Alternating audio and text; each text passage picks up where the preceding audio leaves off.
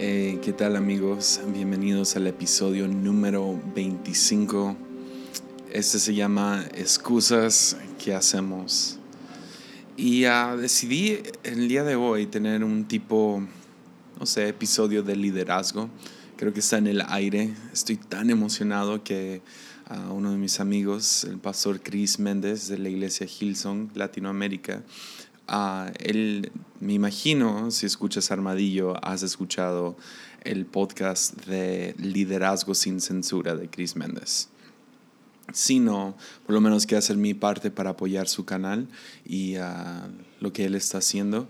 Uh, lo, que, lo que Chris Méndez está haciendo ahorita es algo muy diferente a lo que estás escuchando en Armadillo, pero muy esencial para la iglesia de hoy. Estoy tan emocionado de que pues todo, todo el tiempo se están armando nuevas nuevos podcasts y uh, nuevas, no sé, fuentes de información, producto, lo que como quieras llamarle.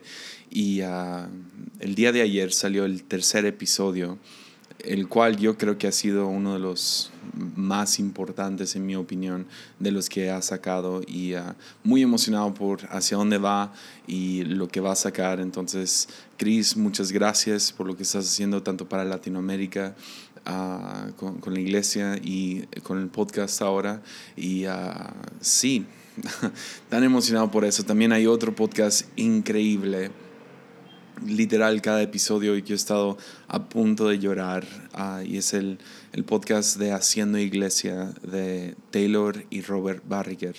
Uh, si no has escuchado esos dos podcasts, el de Liderazgo sin Censura y uh, Haciendo Iglesia, por favor corre para allá, descarga los episodios, son más cortos que Armadillo, son un poco más al grano y se tratan más que nada de liderazgo. Entonces, como como liderazgo, no sé, siento que está en el aire últimamente. Quise hacer una, una enseñanza de liderazgo también aquí. Entonces, un poco diferente a episodios pasados, y no se preocupen, voy a regresar a como, como lo he estado haciendo, un poco de teología por aquí o psicología por allá, y, pero también se me hace importante contribuir algo hacia el, el liderazgo y principalmente el liderazgo de iglesia. Entonces el día de hoy vamos a hacer un podcast de liderazgo y se llama Excusas que hacemos. Es probable que sigamos con esto, con, con, el tema de excusas, pero no sé, vamos a ver la próxima semana a ver qué sale, pero hoy quería hablar acerca de algunas excusas que hacemos dentro de la iglesia, uh, principalmente como líderes. Y esto empezó, esta enseñanza uh, la fui desarrollando poco a poco porque Ah, me inspiré mucho con una práctica que compartió Rick Warren. Rick Warren cuando tenía unos 20 años de edad. Rick Warren es el escritor de Una vida con propósito y muchos otros libros, pastor de, ah, de una iglesia enorme en California. Pero cuando él estaba en sus, no sé, en sus 20 o algo así, él se dedicó mucho a viajar y compartir en otras iglesias algo con lo cual me siento identificado porque en esta temporada de mi vida ha habido muchos viajes. El año pasado hice más de 50 viajes y a diferentes iglesias principalmente y diferentes lugares de liderazgo y lo que sea, ¿verdad? Ah, entonces, más que ir a lugares para enseñar, escuché que Rick Warren iba y tomaba notas de cada lugar al que él visitaba. Entonces yo escuché esto y me inspiró y y ¿sabes qué? Voy a hacer lo mismo, no quiero nomás, no sé, ir y creerme y ir para enseñar, sino quiero ir y uh, si Dios me está exponiendo a tantas iglesias y tantos ministerios, pues también quiero aprender de ellos. O sea, no importa lo grande que es la iglesia, lo chico que es la iglesia, lo, lo interesante que es la iglesia, lo extraño que es la iglesia. Lo, uh, entonces empecé a, a, tomar notas y. Uh, mi, mi regla sobre mí era notas uh, positivas, algo que estoy aprendiendo, porque qué fácil es encontrar lo negativo en cualquier lugar, ¿verdad? Pero uh, tomé nota de las excusas que tenían ciertos pastores, ciertos, ciertas personas en liderazgo de esos ministerios, uh, que a lo mejor estaban haciendo eco de lo que yo de, mis propias excusas también. Ah, de alguna manera estábamos sintonizados en el nivel excusas, si me doy a entender. Y empecé a anotar y anoté más o menos, bueno, tengo siete el día de hoy del que voy a hablar, pero creo que anoté unas 20 excusas de diferentes iglesias y algunas un poco más ambiguas, por eso no las tengo en este episodio. Y algunas que a lo mejor todavía no tengo, pues la verdad no tengo la respuesta, pero empecé a, no sé, luchar con esas preguntas Ah, con esas excusas, perdón, y buscar alguna respuesta para yo eliminar esas excusas. Entonces, ah, si te soy sincero, soy un adicto al progreso. Ah, siempre estoy buscando cómo avanzar, cómo mejorar, cómo, cómo crecer en diferentes áreas. Y siendo adicto al progreso, me encuentro generando muchas excusas cuando no me siento satisfecho con el producto terminado. Y eso no es, yo sé que no nomás es mi problema, sino lo veo en, en, o sea, en cada ser humano, que nos escondemos detrás de excusas todo el tiempo, como no tengo el tiempo, uh, no tengo el dinero, no tengo uh, ese talento, no vivo en ese país o no hablo ese idioma y um, todo el tiempo, por ejemplo, una excusa muy grande que veo, que no vamos a hablar hoy, pero gente me pregunta todo el tiempo por Instagram que... Uh, que cómo le hago para leer, ¿verdad? Trato de leer todos los libros que pueda en un año y, y uh, gente pues inspirada por eso, lo que sea, me preguntan cómo le puedo hacer para leer más y uh, les doy dos, tres tips o les, les recomiendo un libro y siempre, la o sea, bueno, no siempre, pero la mayoría de las veces hay una respuesta con una excusa de que no tengo tiempo, o es que ese libro no está en español, o es que esa, no sé, eh, no sé, ese libro no va de acuerdo con nuestra línea o lo que sea. Entonces, la verdad es que nuestro cerebro fabrica excusas, es una fábrica, podrías decir, de excusas. Ah, y cuando terminas matando una, tu cerebro es tan bueno para crear excusas que termina creando dos. Y aunque me duele admitirlo, he usado cada una de las próximas excusas ah, que les quiero compartir, pero al mismo tiempo, aunque he usado estas excusas, tengo anotado en mi, en mi celular uh, una una respuesta y se las quiero compartir. Entonces, eso es un poco blog de, blog de liderazgo, podcast de liderazgo. Y al mismo tiempo quiero poder darles la, el regalo, si lo aceptan o no, de poder, no sé, cortar con algunas excusas y luego tengo una pequeña historia al final. Entonces, sí, venga. Ese es el episodio número 25, excusas que hacemos. El, la primera excusa y número uno, o sea, creo que he escuchado esta excusa, ya sea del pastor, del líder o de algún voluntario con el cual estoy conviviendo. O sea, no quiero decir que 100% de las veces, pero, o sea, la mayoría de las veces he escuchado la excusa de que es más difícil aquí. a lo mejor tú lo has dicho, a lo mejor lo has pensado, a lo mejor te comparas con otro ministerio, otra iglesia, a lo mejor te, sí, con otro círculo, lo que sea. Y ah, la verdad es la excusa más común que yo escucho, que es más difícil aquí. Y ha sido tan común esta excusa que yo ya no tengo idea dónde es más fácil. o sea, yo no sé dónde en el mundo es un lugar más fácil para plantar una iglesia, para tener un grupo en casa, para alcanzar a los jóvenes, para tener un grupo de alabanza, para conseguir que voluntarios den de su tiempo, ah, para conseguir que gente dé dinero. O sea, hay una, no sé, hay como que una, un pensamiento en el cual yo veo, y yo he usado esta demasiado, o sea, vivo en la ciudad de Tepic, Nayarit, vivimos en un, en un área uh, que se cataloga como no alcanzada, por lo menos por cristianos, y uh, estamos trabajando en, ciudades donde no hay iglesias. O sea, no hay. Uh, no es que, ah, es que hay poquitas. O sea, no hay. Y es, es frustrante y es tan fácil ir hacia la excusa de que aquí es más difícil.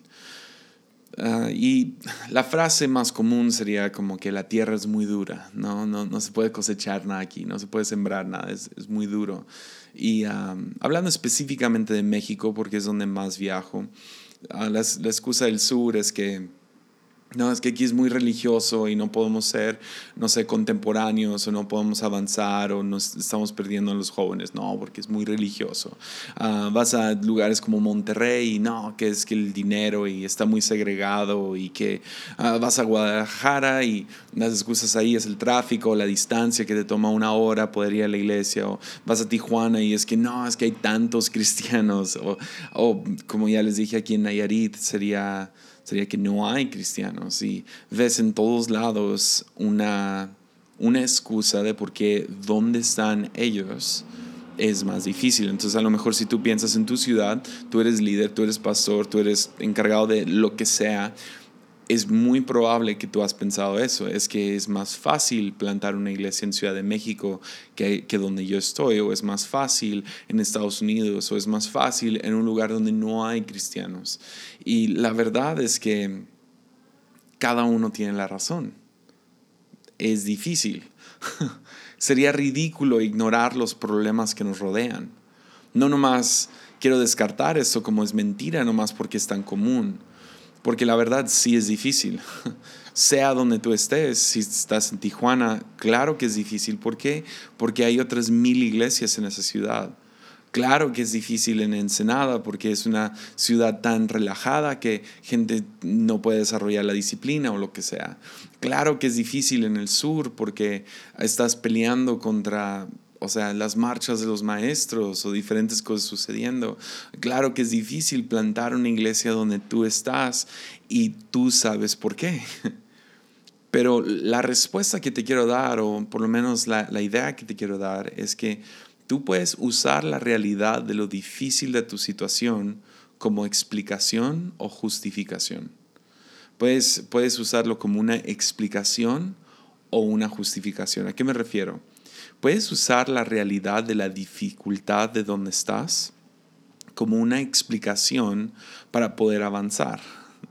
Si lo, si lo, si lo puedes explicar y decir, ah, es que la verdad, nuestra ciudad es muy difícil las distancias, por ejemplo en Guadalajara, ah, que el tráfico, que lo que sea, o vas a otra ciudad, ah, no sé, un poco más relajada, ah, dices es que la gente es muy relajada. Pues qué bueno, qué bueno que lo reconociste pero no lo uses como una justificación, úsalo como una explicación y una explicación explica por qué es tan difícil y de ahí puedes partir y buscar resolver el problema. Entonces, ¿cómo puedes tomar esta información de que sí, lo que hace tu ciudad difícil, o sea, ¿qué es? Y de ahí puedes partir y empezar a buscar la solución de tu problema.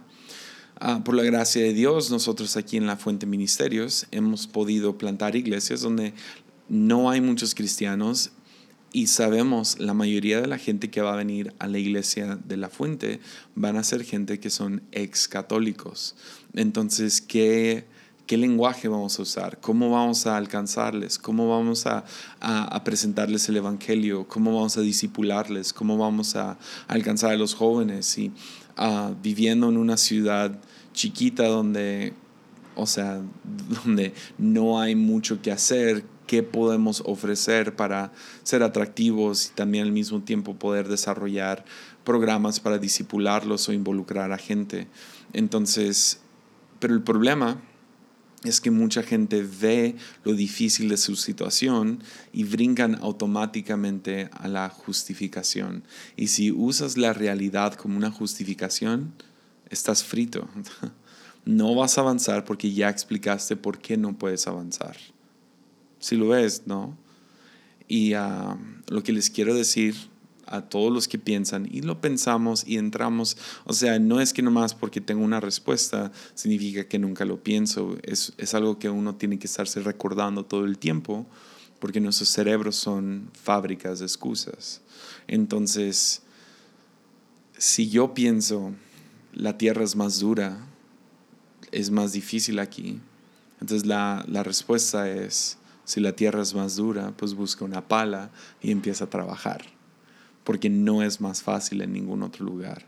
cada ciudad, cada pueblo, cada estado, cada país tiene sus problemas y tiene sus dificultades. Y no más los que están dispuestos a trabajar, arriesgarse, avanzar, son los que van a poder realmente alcanzar, sembrar y cosechar en esa ciudad. Entonces ese es número uno, es más difícil aquí. Y si es más difícil, si la tierra es más dura, ponte a trabajar. La segunda que he escuchado mucho es... Ah, y esta viene de, la raíz de comparación. Miran a otras iglesias que son exitosas o por lo menos por redes sociales ves mucho sucediendo y ah, es, tengo un problema con que cuando le preguntan a un pastor, wow, ¿cómo le hacen? Yo entiendo la humildad de contestar, ah, es por la gracia de Dios. Pero el problema es que esto crea un pensamiento de que ellos son la, la excepción, la excepción, perdón. Que, que terminas mirando un ministerio y piensas, ellos no tienen un problema. Y siempre somos tentados para descartar algún otro ministerio como una excepción. O sea, puedes mirar y a, algún ministerio sea famoso, sea conocido, sea exitoso, sea, no sé, los jóvenes de tu iglesia están hablando mucho de ella o los, los ancianos hablan mucho de esa iglesia, lo que sea. Y ah, si piensas que hay gente, ministerios, iglesias que son la excepción, que crecieron por la pura gracia de Dios, entonces terminas cayendo en, en un ciclo de pensamiento muy peligroso, la cual es que Dios tiene favoritos. Si esa iglesia creció o avanzó o tiene éxito o están alcanzando a los pobres, a las viudas, a los huérfanos, simplemente por la gracia de Dios, entonces te vas a ahogar en envidia y justificación y al final del día te vas a amargar contra Dios y los atacarás a ellos. Una vez más lo voy a decir. Si piensas que Dios tiene favoritos, te vas a ahogar en la envidia y en la justificación y te vas a amargar contra Dios y los terminarás atacando a ellos. Ahorita se ve un, no sé, una, no sé si es porque he estado, un poco en medio de esto, pero se ha, se ha visto en redes sociales como que una ola de crítica y de ataque contra algunos ministerios que están teniendo fruto en este momento. Ahora, yo no creo que solamente números es la única manera de medir a una iglesia y su eficacia, pero gente mira a estas iglesias y ven los números o ven a la gente que va a esas iglesias y automáticamente brincan a atacar. Y si tú atacas a una iglesia, atacas otro ministerio, atacas a otro pastor, a otro líder o lo que sea, sea, sea en público o en privado, o sea, no nomás estamos hablando de memelas, no nomás estamos hablando de los videos que hacen en, en YouTube, ¿me entiendes? O sea, estamos hablando de, se escucha en el aire un ataque y la verdad viene, proviene del pensamiento de que Dios tiene favoritos y gente se amarga contra Dios y terminan de la amargura contra Dios porque piensan que Dios tiene favoritos y ellos no son, entonces terminan atacando a los que son favoritos. Pienso en una historia donde uno de los jóvenes de, una familia llamado José tenía 11 hermanos y ah, él pensó que era favorito y dijo, es la pura gracia de Dios. Y por un lado es cierto, pero él no tenía que decirlo. Lo dijo y ¿qué sucede? los hermanos se amargan y atacan. Y ah, tenemos que tener cuidado, número uno, con decir, ah, solo creció por la pura gracia de Dios. No, creció porque le echaste ganas. Creció porque le inviertes lo triple de horas al trabajo. Es porque has leído los libros y has estudiado y has pensado y tienes, has acomodado ciertas cosas en tu vida para poder crecer de ese nivel. Y dos, uh, nosotros como los espectadores de estos ministerios que están creciendo y tienen éxito y lo que sea, no podemos entrar a la tentación de pensar que Dios tiene favoritos. Y si vas a pensar que Dios tiene favoritos, por lo menos aplícalo a tu vida. O sea, piensa, yo soy el favorito de Dios.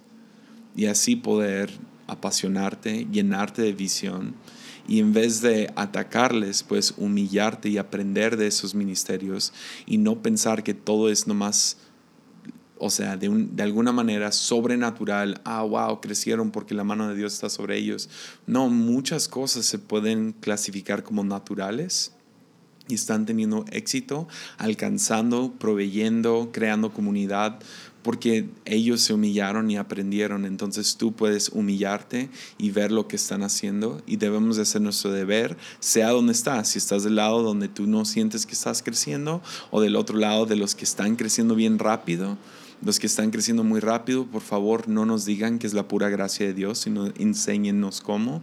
Por eso aprecio tanto a Chris Méndez haciendo este, este podcast, o los de Haciendo Iglesia, a los Barriger comenzando su podcast explicando cómo le hacen, cuál es el corazón detrás de lo que están haciendo. Y nosotros nos toca humillarnos y aprender. ¿Se entiende? Entonces, si puedes humillarte y aprender, seguro te, vas a apasionar, llenar de visión y vas a ver avance y vas a dejar de pensar, ellos son la excepción. La tercera, tercera excusa que escucho mucho es, uh, cataloguemos esto como la lluvia. la lluvia. aparentemente el clima mantiene muchos fuera del reino de Dios. Um, personalmente yo le he echado la culpa muchas veces al clima. De hecho, demasiadas veces.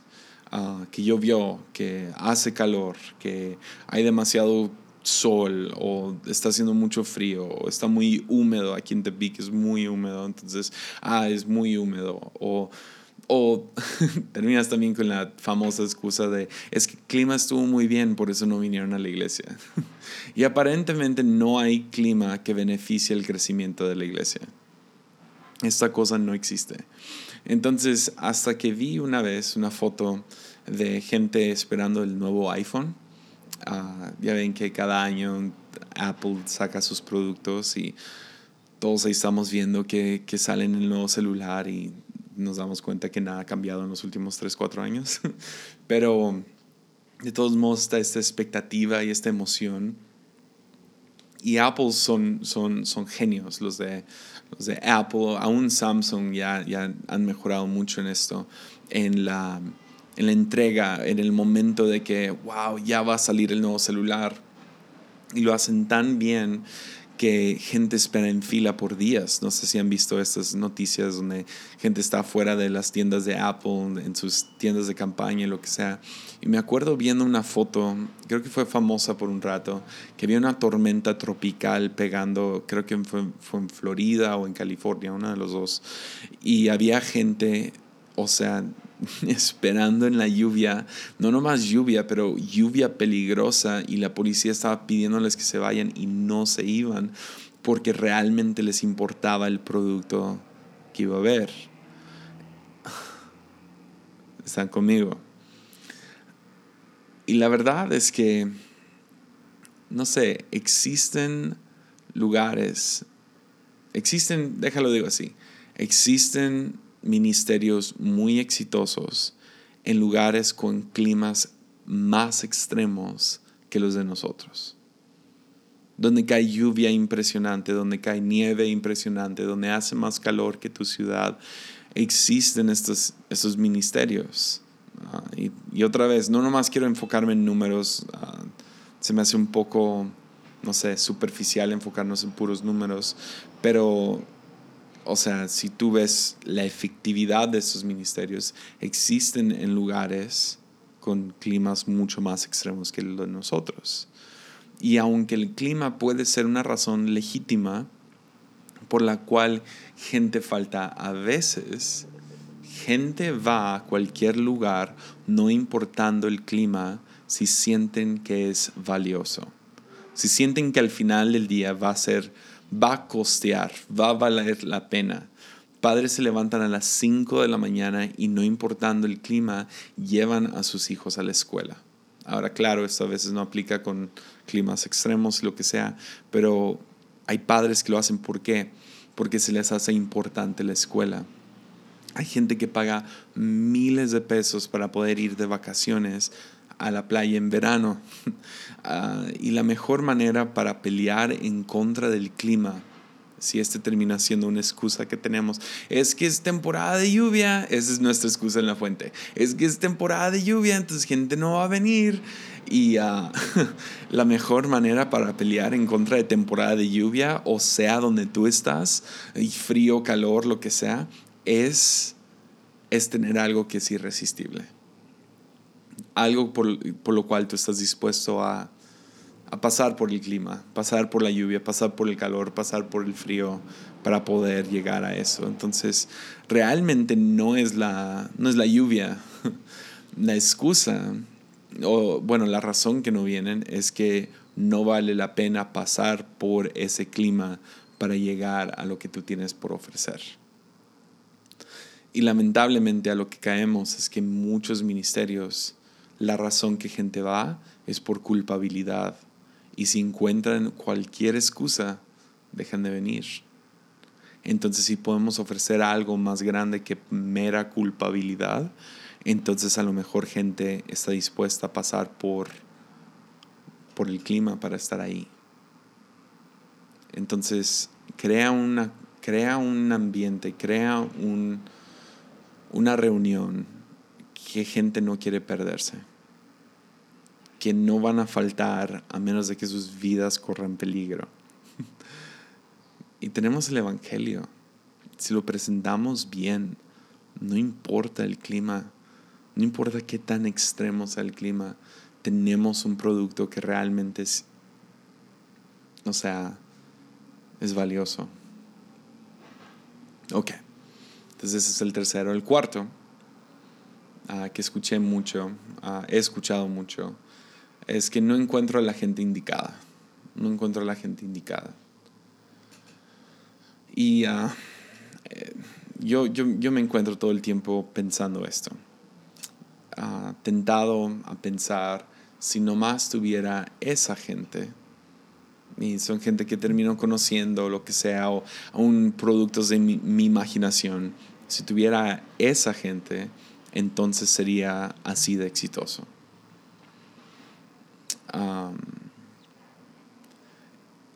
pero me acuerdo una vez yendo a un ministerio y tenían mucha gente exitosa, o sea, gente, gente realmente valiosa, digámoslo así, gente servicial, corazón enorme, todo lo que te puedes imaginar.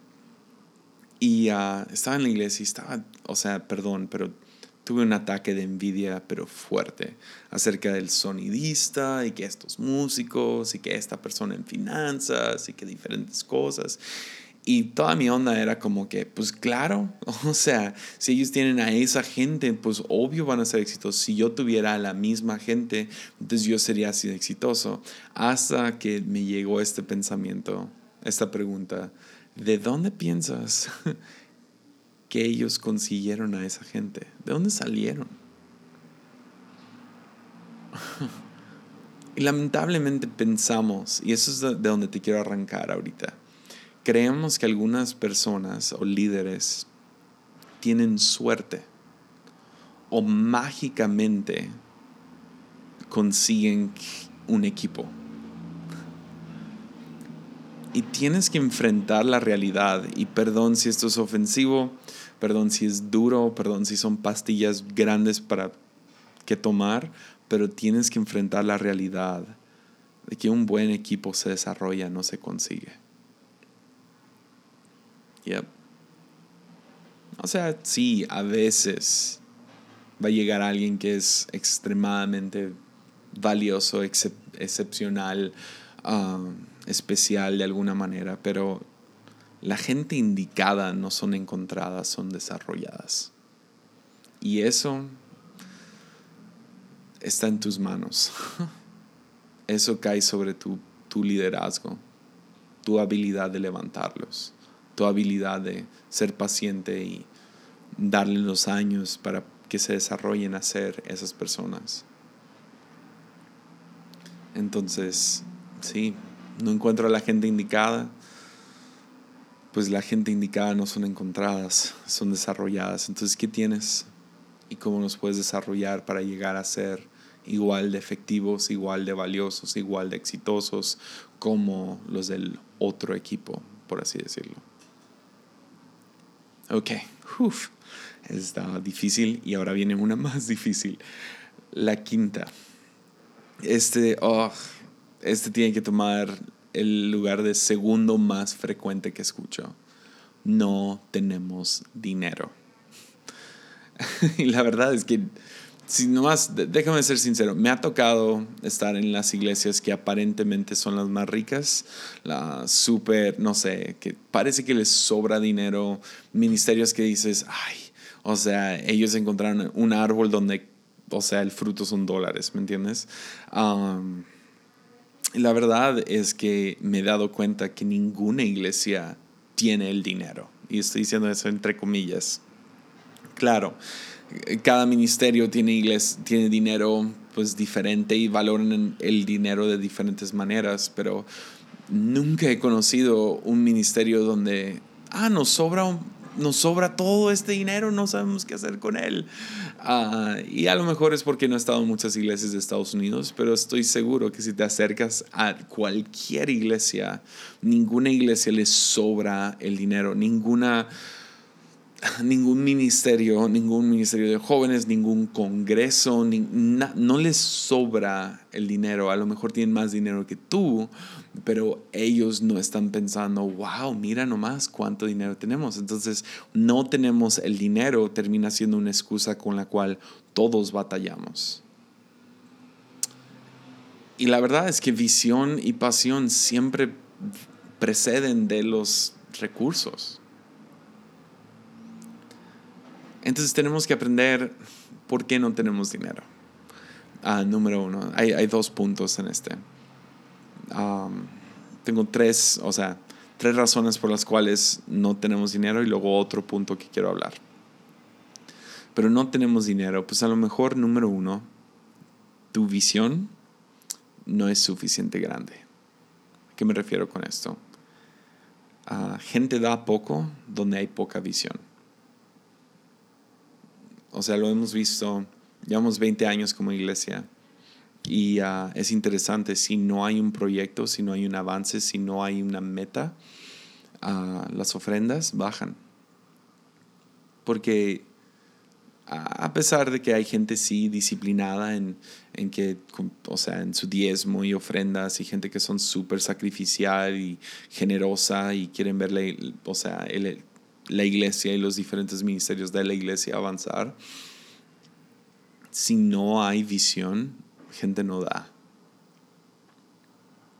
Entonces a lo mejor no hay dinero para el proyecto que quieres cumplir porque la verdad tú no has presentado ese proyecto.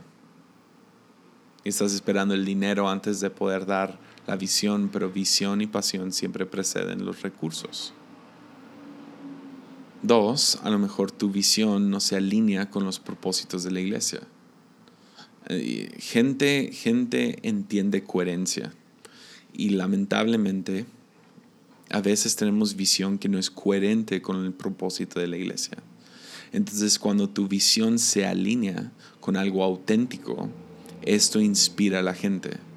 Si nomás estás, no sé, me acuerdo una, un, un pastor en Estados Unidos que o sea, hay ciertos, ciertos líderes, ciertos empresarios y la verdad sí, ciertos pastores que necesitan un avión, ministerios que necesitan un avión ah, para poder moverse, para, o sea, entiendo. Ahorita yo estoy bien agradecido porque tenemos una avioneta disponible para poder ir a la sierra y nos ayuda un montón. No es de nosotros, pero pagamos un mínimo para poder ir. Entonces estoy bien agradecido porque lo que haríamos solo de camino, o sea, estás hablando de nueve horas en comparación de 20 minutos. Entonces podemos ir todo el tiempo y uh, entonces entiendo cuando, no sé, un ministerio necesita ciertas maneras para poder viajar. El problema se vuelve cuando esos lujos no tienen coherencia con la visión de la iglesia. Y me acuerdo hace unos años un pastor en Estados Unidos empujando por, sí, superar su avión pasado. y el nuevo avión costaba lo mismo que el edificio, o sea, era, era algo, o sea, exuberante, mucho dinero. Y yo no estoy para criticar, o sea, yo no, yo no estoy ahí, yo no lo conozco. Ah, y la verdad, aunque no lo entiendo, lo que sí puedo decir es que no era coherente con su ministerio. Entonces, ¿qué pasa? Pide algo muy incoherente, algo a lo mejor exuberante y extravagante que yo creo que hubiera podido levantar ese mismo dinero si hubiera ido alineado con los principios de la iglesia pero como fue tan fuera de la iglesia, me acuerdo que está en noticias nacionales y, o sea, hasta la fecha hay mucha ah, crítica y controversia detrás de este, de este señor que pidió este dinero. Entonces, número uno, tienes, tienes que tener una visión grande y que sea clara y gente da, gente da poco donde hay poca visión. Dos, esa visión tiene que ser coherente con, con la misión de la iglesia. No llegues con, no sé, un proyecto nuevo del cual nunca se ha hablado y pides una cantidad exuberante porque no va a haber para eso. Entonces tiene que ir junto con lo que ya han establecido por años. Y tres, y esto se lo voy a robar a Andy Stanley, una de las razones que muchas iglesias no tienen dinero es porque el pastor simplemente es un cobarde. Y yo caigo en esto mucho. Tienes miedo de pedirle a la gente dar sacrificialmente yo, yo sinceramente caigo de este lado, me, me pesa pedir dinero para, para un proyecto, aunque yo crea con todo mi corazón en la visión, en lo que se va a cumplir y creo que realmente es lo mejor para tanto nuestra ciudad, la iglesia y todo, de todos modos me encuentro asustado en el momento de estar pidiendo dinero porque por alguna, no sé, por alguna razón pienso como que me comparo con otros ministerios que son incoherentes al pedir, pero tengo que, uno, uno tiene que regresar al principio, no le estás robando a la gente, espero, y uh, que la gente dé es beneficio suyo, no, de, no del líder que está pidiendo el dinero.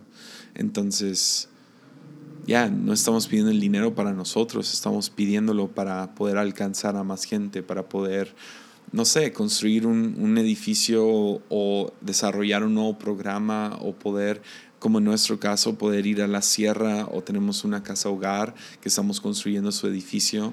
Uh, o la semana pasada, como yo les hablé aquí en el podcast, hablamos acerca de donar hacia la regadera, que dos, tres personas lo hicieron y me emociona mucho el Ministerio de la Regadera y uh, en Tijuana. Entonces, o sea, es algo que nos puede emocionar mucho ah, en vez de asustarnos. Entonces, y luego la otra cosa que quiero decir acerca de la excusa de no tenemos dinero, no tener dinero no es una buena excusa. El no tener dinero te forza a ser creativo y eso no es malo. Ah, usualmente creo que Dios nos, nos guía mucho más a través de la falta de recursos que con recursos. Y nos lleva a hacer cosas innovadoras, cosas nuevas, cosas, cosas creativas, cosas que nunca se han hecho porque no tenemos los mismos recursos que otros. Entonces, yo te quiero animar, si no tienes dinero, ten el eslogan en tu propia vida, logramos más con menos. Ese fue el quinto y el más difícil de todos. Número seis, excusas que hacemos. Las demás iglesias están en la misma. Ah, pensamos que todos están en, en el mismo problema, ¿no? Las demás iglesias están en la misma. A la miseria le encanta estar acompañada. Si uno se siente mal, quiere que todos se sientan mal por él o con él, ¿no? Y muchas iglesias están estancadas es la verdad. No han crecido en los últimos años, de hecho han visto ah, pasos hacia atrás, un ministerio que quiere, no sé, tener más, huérfanos, uh, poder alcanzar más huérfanos, poder, no sé, crecer y ser más generoso a su ciudad. Se encuentra evaluándose y diciendo, ah, en los últimos 5, 10, 15 años no hemos avanzado, por lo menos no como quisiéramos Esto es cierto, muchas iglesias se encuentran estancadas, pero la justificación, todas las demás iglesias están estancadas. Número uno, no es cierto, no todas, pero sí muchas. Pero dos, esa justificación no le ayuda a nadie. No te ayuda a ti, no le ayuda a las otras iglesias y mucho menos a la gente que quieres alcanzar y apoyar. Entonces, y como les digo, no es cierto. No todas las iglesias están en ese, en ese problema.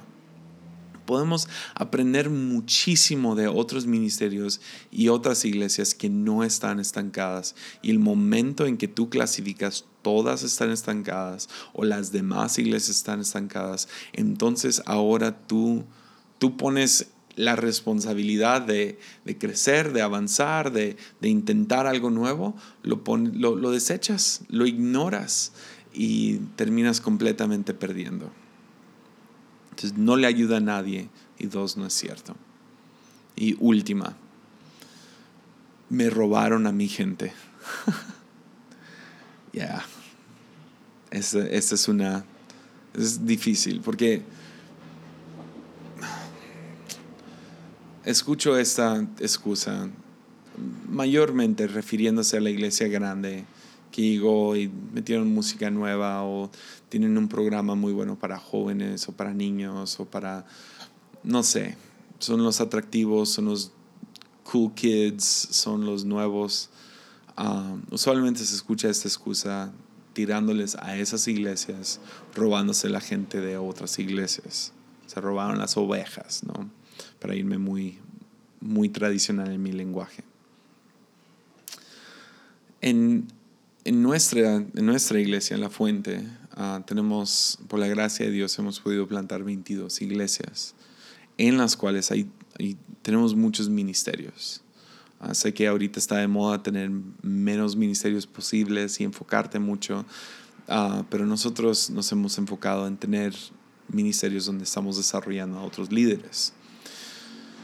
Y uh, nuestro problema, tenemos dos problemas. Uno es uh, ministerios tomando voluntarios de diferentes lugares.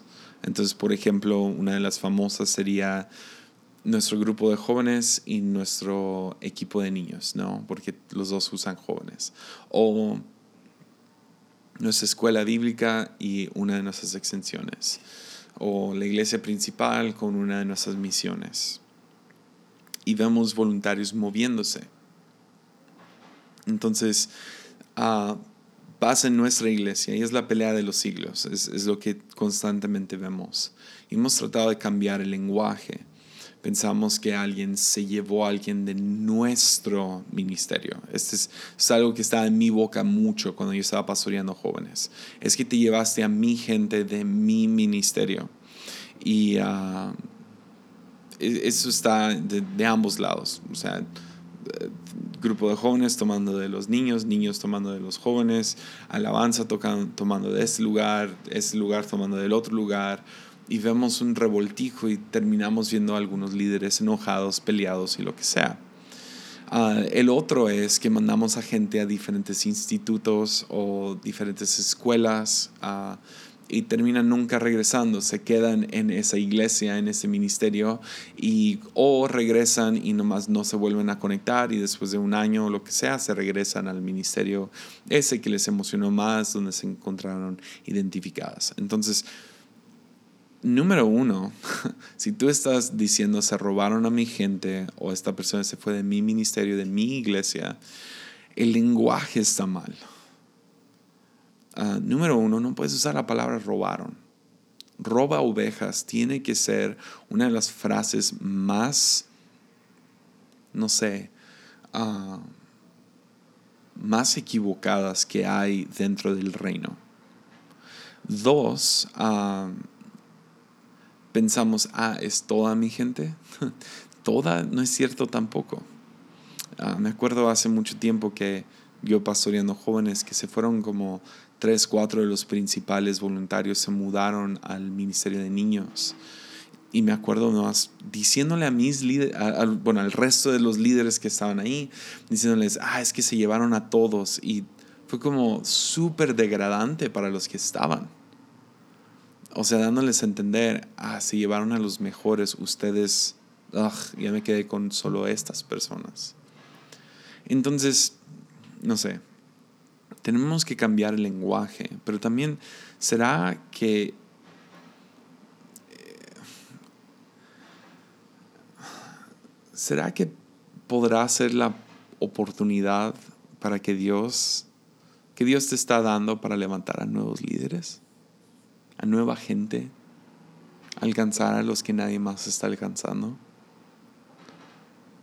O sea, puedes sentir autolástima, puedes sentir, puedes llorar, puedes perder, puedes levantar, no sé, puedes levantar tus oraciones de pánico a Dios o puedes levantar nuevos músicos, nuevos voluntarios, alcanzar a más gente, levantar nuevos líderes. Es interesante, hay dos tipos de pastores con los cuales yo me encuentro todo el tiempo. Y hemos hablado antes de esto en, en País y Ríos. Es la mentalidad de escasez. Lo que tengo es lo que tengo y no hay más. Y hay los que creen que servimos a un Dios infinito, que sus provisiones y regalos son infinitos. Yo, gloria a Dios, sirvo bajo un pastor que realmente cree en un Dios infinito, que cree que sus provisiones son infinitas y que cuando se va una persona, este Dios infinito al cual servimos va a levantar a otros diez, nos va a ayudar a levantar a otros diez. Que los recursos de dinero, recurso de talento y recurso de gente no se acaba.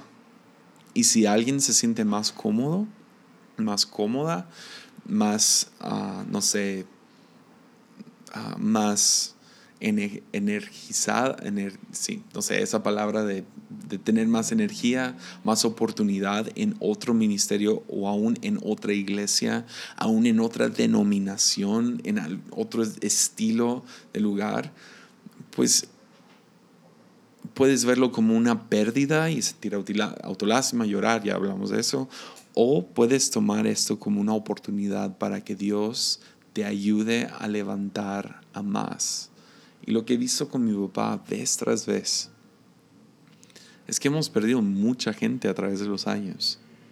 Con iglesias en Guadalajara y en Tijuana, con, con gente que quiere plantar su propia iglesia, que quieren salir, gente que va a otros institutos, otras escuelas, que cambian de ministerios. Hemos, se puede decir, o sea, gente que era parte de nuestro equipo, gente que era parte de la familia, gente que era parte de la iglesia, se han ido. Y mi papá, en los últimos años, por cada líder que se va, le ayuda a levantar a otros 10.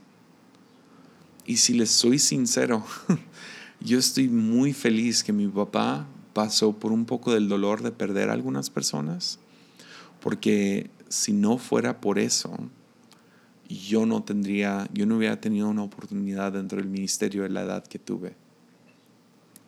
Entonces, en mi caso, el pastor de jóvenes se fue, se fue y se plantó una iglesia y se fue. Lo cual podría llevar a mi papá a sentir autolástima y pues ni modo y... Pero no, él miró a los jóvenes. Yo tenía 19 años y sí, a lo mejor tiene que ver que aunque es mi papá y yo soy su hijo, o sea, no voy a negar eso, pero el dolor que sintió mi papá ahí estaba. Y el riesgo de entregarle el grupo de jóvenes a alguien de 19 años ahí estaba. Entonces, sea nepotismo o no, el dolor ahí estaba, pero en vez de sentir autolástima y llorar en el dolor, miró, ok, si ya no tengo eso, ¿qué es lo que sí tengo? Y estoy tan agradecido por la oportunidad que se me dio. Y a veces por enfocarnos en la gente que hemos perdido, terminamos perdiendo, perdiendo también lo que tenemos. Mi papá cuenta una historia, eh, es una medio chiste local aquí de cuántas veces él habla de su camioneta que le robaron en Guadalajara. Pero hace muchos años, cuando recién estábamos empezando el ministerio aquí en Tepic, Fuimos a Guadalajara como familia y en una camioneta habían recibido una ofrenda para poder comprar un sonido para iniciar la iglesia. y ah, fuimos en su camioneta, lo cual pues le gustaba mucho su camioneta. Fuimos a comprar este sonido, entonces se llenó todo el, todo la cajuela de, de ese sonido y antes de salir pasamos a Costco y le robaron la camioneta ahí y devastador, ¿no? O sea, vas empezando, no tienes nada, finalmente vas y compras algunas cosas y antes de siquiera estrenarlas ya te las robaron y estás atorado ahora en otra ciudad y, o sea, súper feo. O sea, todavía me acuerdo del shock esa noche llegando a donde estaba estacionado nuestro carro y no está. Y, y mi papá o sea, empieza a tener como que un ataque de pánico de he perdido todo, he perdido todo, he perdido todo. Y mi hermana menor uh, voltea con él y tengo que ir al baño, ¿verdad? Ah, tiene unos siete años, o sea, obvio, cualquier niño es imprudente. Tengo que ir al baño y mi papá, pues medio frustrado, la lleva al baño y va caminando con ella y va pensando, he perdido todo, he perdido todo, he perdido todo.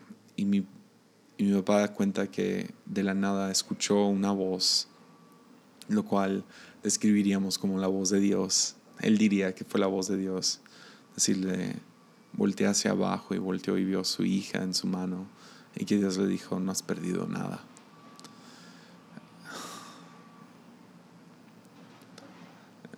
¿Qué es lo que tienes en la mano? ¿Qué te queda?